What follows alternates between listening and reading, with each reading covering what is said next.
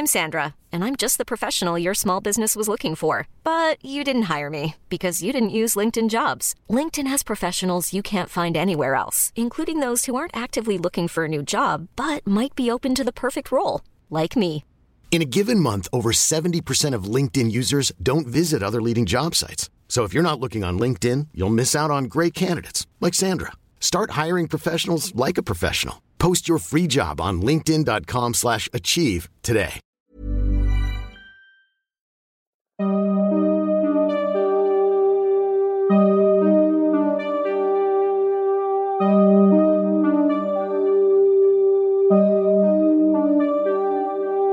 Durante los siguientes minutos escucharás historias que podrían quitarte el sueño. Cosas que pasan con mayor frecuencia de lo que podrías imaginar. Anécdotas vividas por personas reales, como tú, como yo. ¿Estás listo para escucharlas? Así que ponte cómodo y apaga la luz, porque yo soy Emanuel Morales. Y yo, Kevin García. Y estas son Las historias del mundo creepy.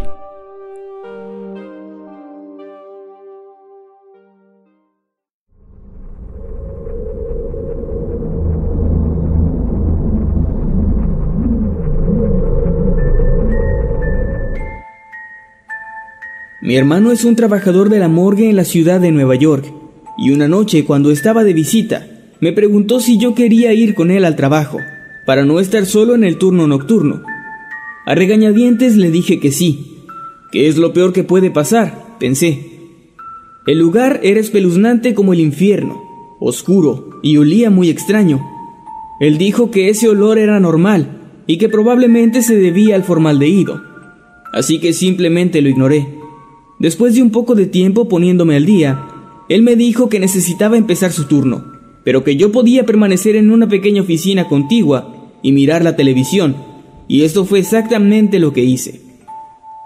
La entrada a la morgue tenía dos puertas que se podían oír cuando alguien entraba o salía de ellas. Él vino a verme algunas veces y en todas esas ocasiones escuché el rechinar de las pesadas puertas al abrirse. Pero después de unas cuantas horas de estar solo, empecé a dormitar, cuando el repentino sonido de las puertas me despertó. Esperando que mi hermano entrara y me saludara, me incorporé un poco en la silla. Pero nadie entró a esa pequeña oficina, así que una vez más empecé a quedarme dormido, y una vez más las puertas sonaron. No se podía saber si alguien estaba entrando o saliendo, pero seguían balanceándose y no paraban, así que pensando que mi hermano me estaba jugando una broma, me levanté y fui a decirle que parara. Pero para mi sorpresa, en el oscuro pasillo había solamente una niña pequeña. Estaba parada ahí, jugando con las puertas, empujándolas. Hola, le dije, y ella me miró, pero no dijo una sola palabra. Llevaba un vestido azul con una cinta rosa y estaba completamente empapada.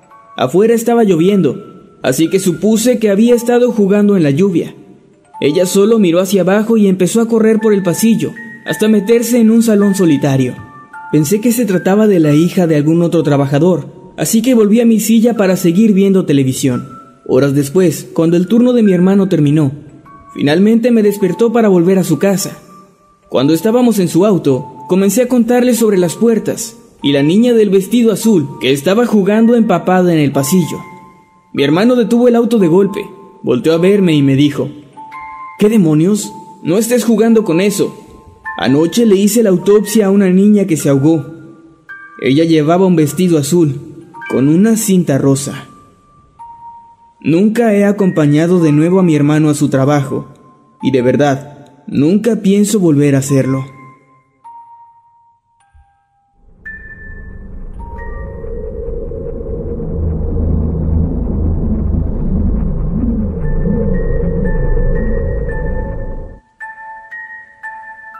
Mi primera experiencia extraña en el trabajo fue cuando empecé a embalsamar. Acababa de empezar mi turno y estaba usando el baño de la parte de atrás. Cuando salí escuché lo que sonaba como una chica sollozando y el sonido de pies moviéndose alrededor en el piso. El suelo del hospital tiene un sonido distintivo y si uno arrastra los pies es claramente audible. El sonido provenía de una de las esquinas, la misma que conducía a una pequeña habitación donde almacenábamos los cuerpos embalsamados, los que ya estaban listos para ser entregados a sus respectivas funerarias. Me imaginé que alguien estaba llorando por algún familiar fallecido, así que entré para indicarle a quien estuviera ahí que era un área solo para personal autorizado. Eché un vistazo aún escuchando los sollozos, pero la habitación estaba completamente vacía. Me di cuenta de que había un solo cuerpo embalsamado en el lugar. Era una chica. Ella se había disparado en la cabeza, y aún en su cara tenía un horrible gesto de profunda tristeza.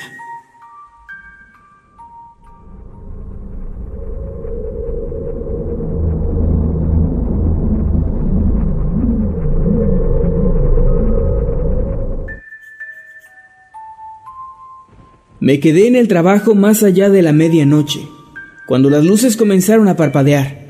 Haciendo caso omiso de esto, seguí trabajando, pero escuché un ruido al fondo de la morgue y después una escalofriante voz que me susurraba. Ayúdame. La voz provenía de dentro de uno de los congeladores, el mismo congelador donde horas antes había colocado el cadáver de un joven que había muerto en un accidente de coche. Escuché otra vez. Soy Jacob, dijo la voz.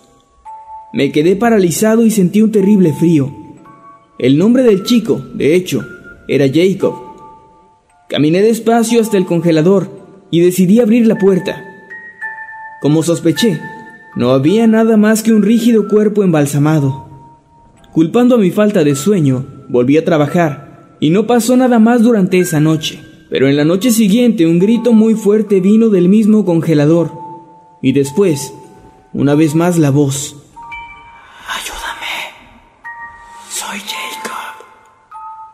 Salí tan rápido como pude de ahí y fui a mi casa. Me reporté como enfermo el resto de la noche y pedí mis vacaciones al día siguiente. Volví casi un mes después, cuando me sentía mucho más tranquilo.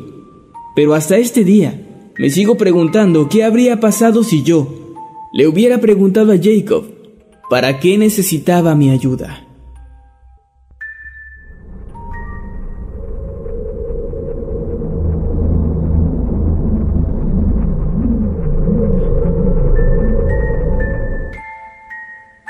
En mi oficio he visto cosas muy raras y grotescas, pero ni los despojos humanos que deja un auto cuando arrolla una persona, me han sorprendido tanto como esto.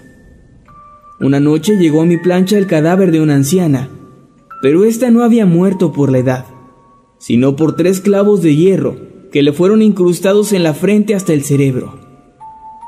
Me pregunté cuál había sido el motivo por el cual esa mujer había terminado así.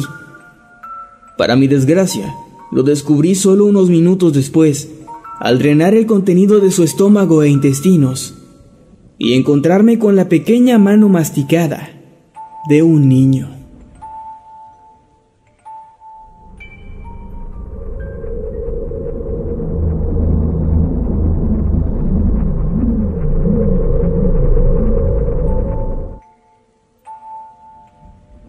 Eran las 8.30 de la noche y yo estaba llegando a mi turno en la morgue. Bajé el elevador del hospital como siempre, hasta el sótano. Caminé por el pasillo y entonces escuché el sonido de alguien que venía corriendo. Levanté la mirada y lo vi. Un hombre desnudo y pálido corría por el pasillo en mi dirección. Tenía el abdomen abierto y trozos de intestino y fluidos escurrían hasta el suelo. Yo me quedé quieto, o más bien paralizado, y el hombre cayó al suelo como un muñeco de trapo, justo frente a mí. Detrás de él, solo unas milésimas de segundo después, Venían mis compañeros. Tenían unas horribles caras de horror indescriptibles.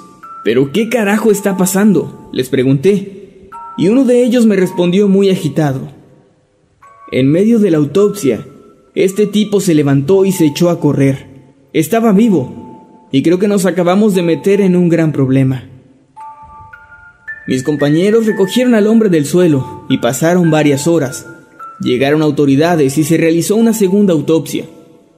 Esta segunda autopsia, la cual fue practicada por mí, reveló algo bueno para mis compañeros, pero sumamente perturbador para todos. No estaban en problemas, no habían matado al sujeto, no, ese tipo se había ahogado y llevaba por lo menos 48 horas sin vida. Estaba ya muerto, cuando salió corriendo en plena autopsia. He escuchado de movimientos y reflejos post-mortem, de muertos que se sientan o levantan un brazo, pero esto, esto fue realmente extraño y sumamente aterrador.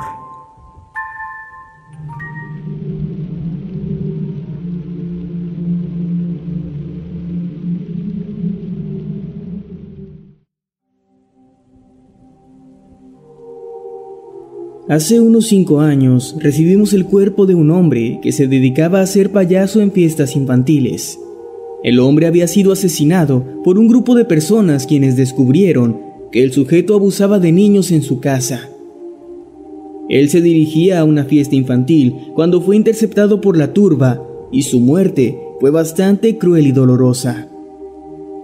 Recuerdo que el cuerpo de este sujeto lucía horriblemente perturbador pues aún llevaba su traje puesto, el cual estaba completamente roto y manchado de sangre. También llevaba un maquillaje en su rostro, aunque éste estaba corrido e igualmente mezclado con sangre. Sus ojos estaban abiertos y tenían una expresión de profundo dolor. La simple experiencia de verlo fue bastante extraña, pero más extraño aún fue lo que comenzó a ocurrir a partir de aquel día pues muchos de mis compañeros aseguran que durante la noche pueden escucharse macabras risas que se transforman en llanto y después en gritos de dolor. Muchos dicen también haber visto a un payaso arrastrándose por el suelo entre los pasillos de la morgue. En lo personal, nunca me había tocado ver algo tan raro, al menos hasta una noche, cuando mi esposa y mi hijo de tres años vinieron por mí al trabajo. Ellos me esperaron en el pasillo y cuando salí vi que mi hijo estaba llorando sin razón. Él gritaba bastante fuerte, así que le pregunté a mi esposa qué era lo que estaba ocurriendo. Y ella me respondió que el niño estaba llorando porque decía ver a un payaso al fondo del pasillo. Sentí como mi sangre se puso helada cuando escuché a mi hijo decirme, Papá, el payaso quiere que me vaya con él. Desde entonces, no dejo que mi familia venga por mí al trabajo.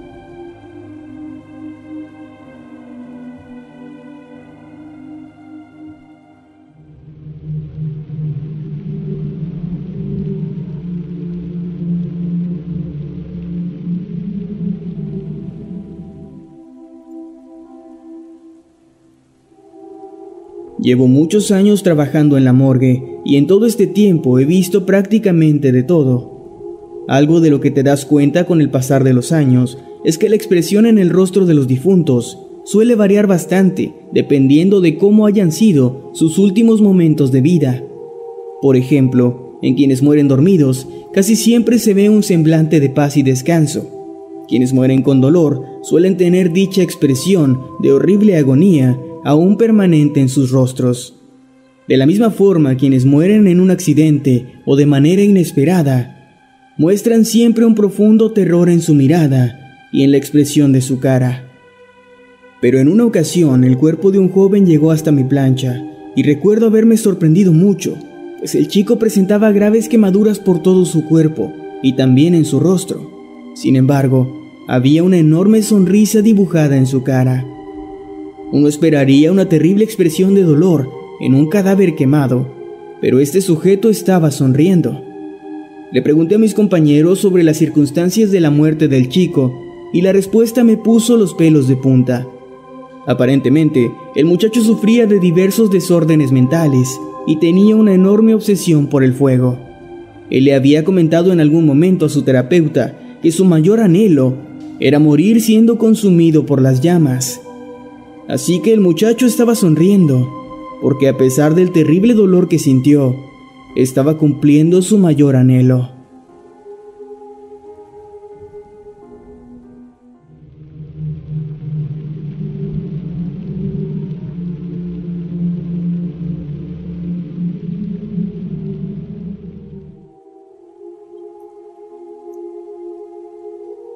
Esto pasó hace apenas un mes y es la cosa más rara y a la vez más aterradora que jamás me ha pasado. El cuerpo de un joven de unos 17 años llegó hasta la morgue lo encontraron flotando en el río, algo bastante lamentable. Una mujer que buscaba a su hijo desaparecido vino para identificarlo. Yo mismo le mostré el cadáver y ella, entre llanto, me confirmó que se trataba de su hijo de 17 años, quien hasta ese momento tenía más de 30 horas desaparecido. Se abrió una carpeta de investigación, pues el cuerpo mostraba signos de violencia y la causa de la muerte no había sido ahogamiento, sino que había sido estrangulado. Todo transcurrió normalmente, se le realizó un funeral y su cuerpo fue enterrado. Pero entonces algo sumamente raro pasó. Su madre casi muere de un infarto cuando su hijo de 17 años se presentó a la puerta de su casa tan solo unas horas después del funeral. Resulta que todo ese tiempo había estado escondido como parte de un estúpido reto de Internet, donde debes desaparecer por 48 horas sin dejar rastro. Cuando nos contaron esto, no podíamos creerlo. El chico estaba vivo, pero entonces ¿de quién era el cuerpo? Yo mismo vi las fotografías del chico y le realicé la autopsia al cadáver. Estoy casi seguro de que si no son la misma persona, son realmente idénticos. Las autoridades están manejando todo con bastante discreción, tanto así que la prensa ni siquiera lo ha mencionado. Lo último que supe sobre esto es que iban a exhumar el cuerpo enterrado para realizarle algunas pruebas de ADN.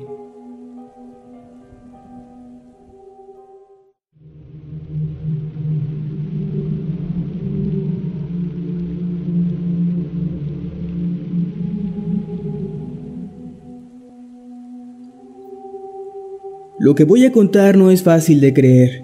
De hecho, no espero que me crean, solo que escuchen y formen su propia opinión al respecto. Llevo más de 20 años trabajando.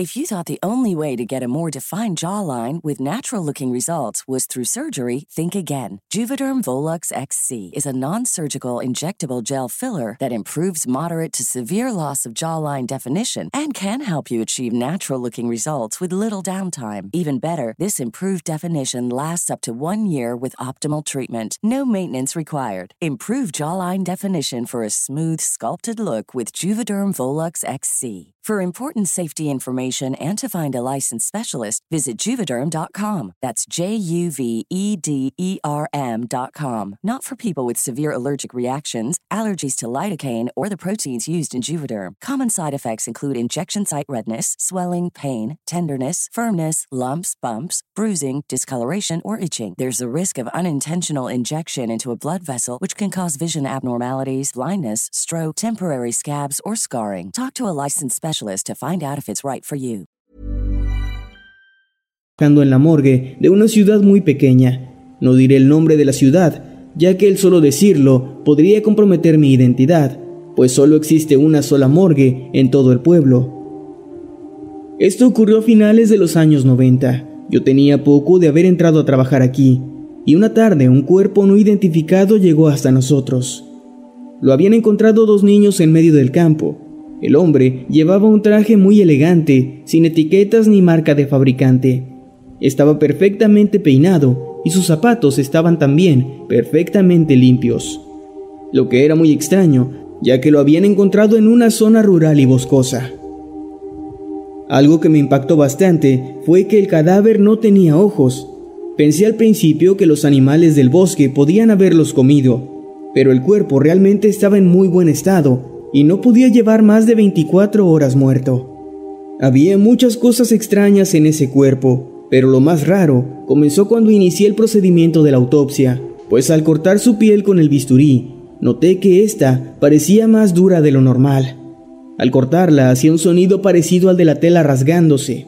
Era como si la piel de este sujeto fuera artificial o estuviera hecha de algún material sintético. No alcancé a ver mucho, pero el interior de su cuerpo tenía un tono azul bastante extraño y nada convencional. Estaba a punto de abrir por completo su tórax cuando recibí una llamada de mi jefe, quien me ordenó que de inmediato dejara el cuerpo. Yo obedecí sin preguntar nada, simplemente recogí mis cosas, dejé el informe incompleto sobre mi escritorio y me dirigí hacia la oficina del jefe. Ahí fue donde le pregunté qué ocurría él me dijo que unos hombres habían llegado a reclamar el cuerpo, Estaban vestidos igual que él, con el mismo tipo de traje y zapatos. Dijeron ser agentes del gobierno, aunque no especificaron de qué agencia. También dijeron que era uno de sus hombres y que lo llevarían a un lugar autorizado para terminar de hacerle la autopsia. Todo aquello me pareció aún más raro cuando volví a la morgue. No habían pasado ni cinco minutos desde que salí, pero el cuerpo ya no estaba en la plancha. Tampoco estaba mi informe en mi escritorio, ni ningún otro documento que probara que el cadáver de aquel hombre había estado ahí alguna vez. Pocos lugares tienen tantas historias extrañas e interesantes como la morgue. Es el lugar que de una u otra forma todos visitaremos algún día, y tal vez no de la mejor manera. Hace algún tiempo les contamos historias sobre estos lugares y creímos que ya era hora de continuar con esta pequeña saga de videos. Así que pónganse cómodos y apaguen la luz. Porque estas son otras cinco historias ocurridas en la morgue. Antes de comenzar, te recordamos que subimos nuevo video cada martes, jueves y domingo, así que suscríbete y activa la campanita y sea así un habitante más de este mundo creepy. ¿Qué tal? Buenos días, tardes o noches. Los saluda su amigo Nightcrawler y su amigo Masketman, y aquí comenzamos.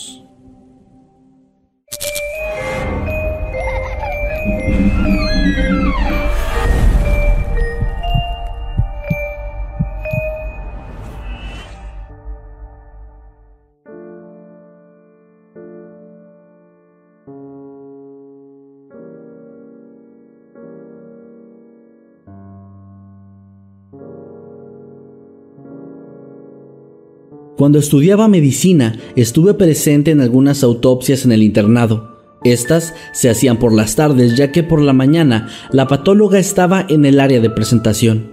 Generalmente durante el procedimiento estaba presente la patóloga, el interno que estaba rotando con ella y otro interno del servicio que solicitaba la autopsia. En una de esas ocasiones, el interno al que le tocó rotar con la doctora estaba grabando el procedimiento, algo que estaba permitido hacer, pues la única instrucción al respecto era que estaba prohibido grabar el rostro de la persona en cuestión. En el lugar estábamos solamente cuatro personas, todo se llevó a cabo de forma bastante normal y al final yo volví a casa ya que ese chico era parte de un grupo de WhatsApp donde estábamos algunos otros internos. Más entrada la noche nos dijo que al día siguiente tenía que mostrarnos algo, pero que no podía mandar nada en ese momento, pues en ese caso sí se metería en un fuerte problema. La mañana siguiente nos topamos donde habíamos acordado y él nos enseñó el video que había grabado el día anterior. En el mismo se podía ver que otro doctor estaba de pie junto al cuerpo, era, al parecer, un médico forense ya bastante entrado en edad, que solamente se quedaba de pie, observando fijamente al cuerpo, sin hacer nada. Los demás internos no entendían qué tenía de raro el metraje, pero yo sabía exactamente lo que pasaba. Ese médico no estuvo ahí durante el procedimiento, no me cabía la menor duda. El interno entonces decidió ir a preguntarle a la patóloga al respecto, y lo más extraño de todo esto es que ella cuando vio el video le ordenó que lo eliminara al instante y no quiso responder nada al respecto. Fue poco tiempo después de esto que nos enteramos de que existe una leyenda urbana en ese hospital sobre un antiguo forense que había muerto años atrás y que suele ser visto por el personal durante las noches.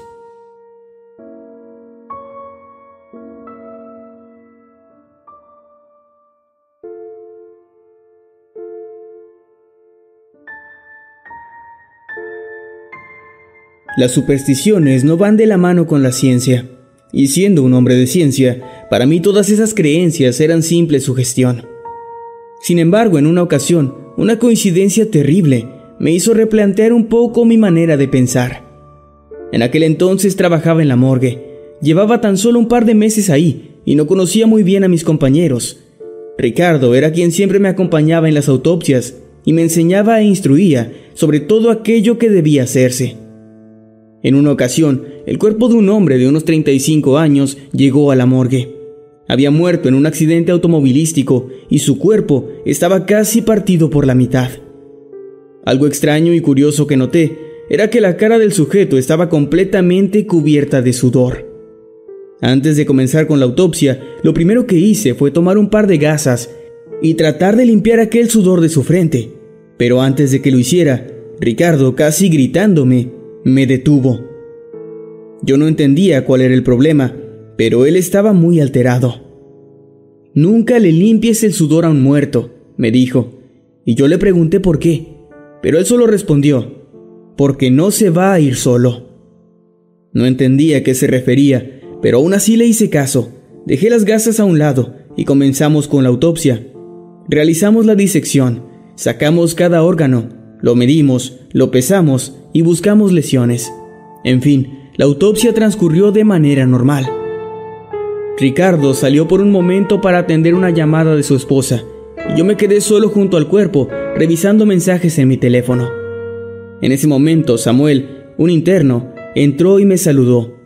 Él era un joven muy inteligente y acomedido, así que sin decir nada, se acercó al cuerpo, tomó las gasas que yo había dejado cerca y limpió el sudor de la frente del cadáver.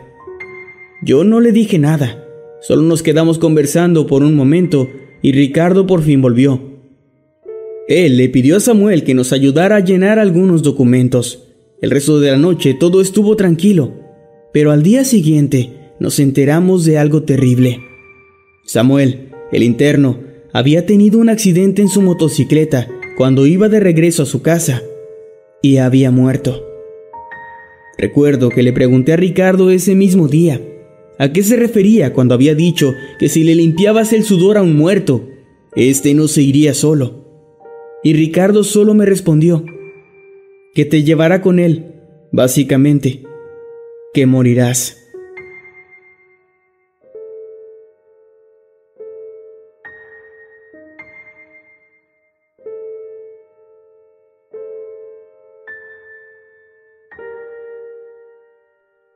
Durante el tiempo que trabajé en la morgue de un hospital mental, realmente ocurrieron pocas cosas extrañas, pues al final del día las personas que llegan ahí son igual que cualquier otra, sin importar lo que haya ocurrido en su vida. Sin embargo, en una ocasión, mientras ayudaba al patólogo a realizar una autopsia total, comenzamos a escuchar algo que claramente parecían golpes en algo metálico. Ambos nos miramos a los ojos sin decir nada, intentando descifrar si el otro había escuchado exactamente lo mismo, pues ese sonido parecía provenir desde la parte de adentro de uno de los cajones esos donde se guardan los cuerpos y se conservan a temperaturas muy bajas. No tuvimos tiempo de pensar demasiado, pues lo que siguió fueron una serie de alaridos completamente desgarradores, acompañados por más golpes. Estábamos aterrados y no podíamos dejar de ver directamente al cajón, en donde ahora era muy claro que todo ese caos se originaba. De la misma manera tan súbita como estos ruidos llegaron, se fueron y el patólogo con muchísima cautela y miedo se acercó al cajón y lo abrió. Dentro estaba el cuerpo inerte de un hombre. No se veía nada inusual en él. Su posición era la misma en la que lo habíamos colocado. Sin decir absolutamente nada, solo cerró el cajón de nuevo, encendió una radio que teníamos dentro, subió todo el volumen y terminamos la autopsia tan rápido como nos fue posible. Fue una especie de común acuerdo el no hablar al respecto, ya que sinceramente teníamos mucho miedo y con el paso del tiempo he intentado no pensar en esa historia, aunque para ser honesto, cada vez que vuelvo a entrar en una sala de autopsia, esos gritos escalofriantes regresan a mi mente y los nervios me invaden.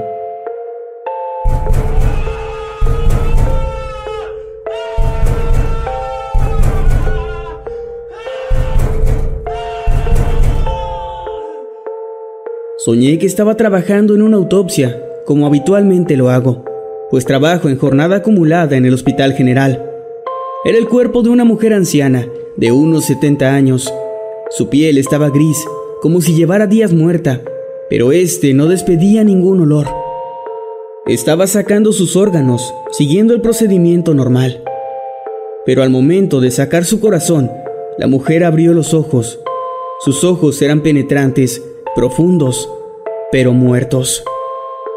Mientras yo aún lo sostenía en mi mano, su corazón comenzó a latir y ella soltó un grito que me erizó la piel. Su cuerpo comenzó a moverse bruscamente, como si tratara de levantarse, pero esto le fuera imposible. Mi corazón latía con mucha fuerza y mi piel se puso fría como el hielo.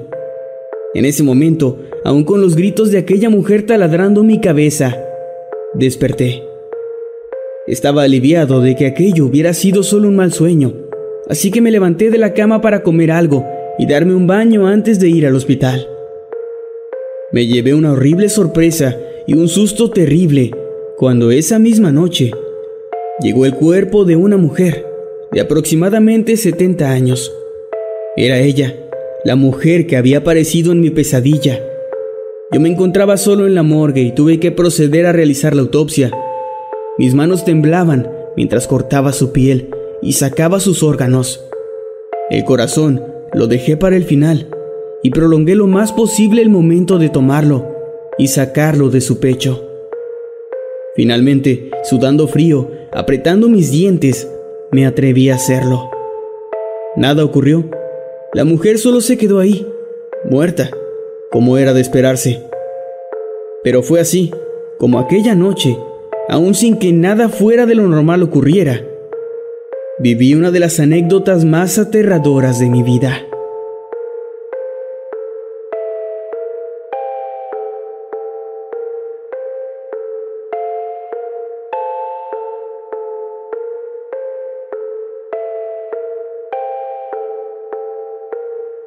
Trabajé en el equipo de limpieza del turno nocturno en un hospital cuando tenía poco más de 20 años. Uno de los aspectos inesperados de este trabajo era sacar de la morgue a los pacientes recientemente fallecidos. No me molestaba mucho que estuvieran muertos, solo me inquietaba pensar que ahora eran prácticamente muñecos espeluznantes de tamaño real. Solo hubo una ocasión en la que me asusté demasiado. Mi compañero de trabajo y yo recibimos un aviso para mover un cuerpo y limpiar la habitación para su próximo ocupante. Subimos ahí, sacamos el cuerpo de la mujer de la plancha y lo llevamos a una camilla. Dimos la vuelta para asegurarnos de que los diversos aparatos estuvieran inactivos, el cual en realidad es trabajo de las enfermeras, pero siempre nos daba la instrucción de revisarlo. Estábamos a punto de salir cuando de pronto la chica comenzó a convulsionarse violentamente mientras emitía un ruido gutural espantoso. Sus movimientos eran tan erráticos que terminó cayendo al suelo. Y nosotros teníamos tanto miedo que simplemente salimos corriendo aterrados buscando a uno de los doctores. Encontramos uno justo afuera y le dijimos que tal vez había un cuerpo que estaba reanimándose. Los tres regresamos de forma rápida al lugar y encontramos todo en completa calma. La chica estaba en la camilla, acostada de la misma manera en la que momentos antes la habíamos colocado. El médico le revisó el pulso, la respiración y no había ningún signo vital. Llevaba muerta mucho tiempo. Mi compañero y yo pensamos que el doctor se iba a enojar, creyendo que tal vez se trataba de alguna broma, pero no lo hizo. Simplemente nos dijo que solo nos lleváramos el cuerpo y que era mejor no pensar demasiado en lo ocurrido.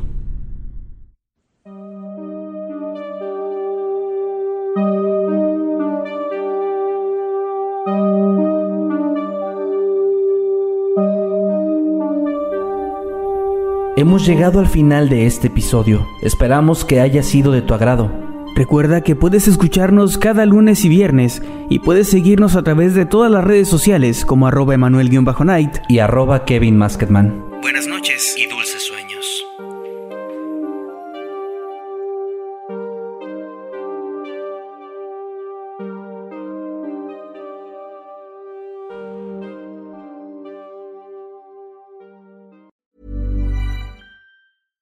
Ever catch yourself eating the same flavorless dinner three days in a row? Dreaming of something better? Well, HelloFresh is your guilt-free dream come true, baby. It's me, Kiki Palmer. Let's wake up those taste buds with hot, juicy pecan-crusted chicken or garlic butter shrimp scampi. Mm. Hello Fresh. Stop dreaming of all the delicious possibilities and dig in at HelloFresh.com. Let's get this dinner party started.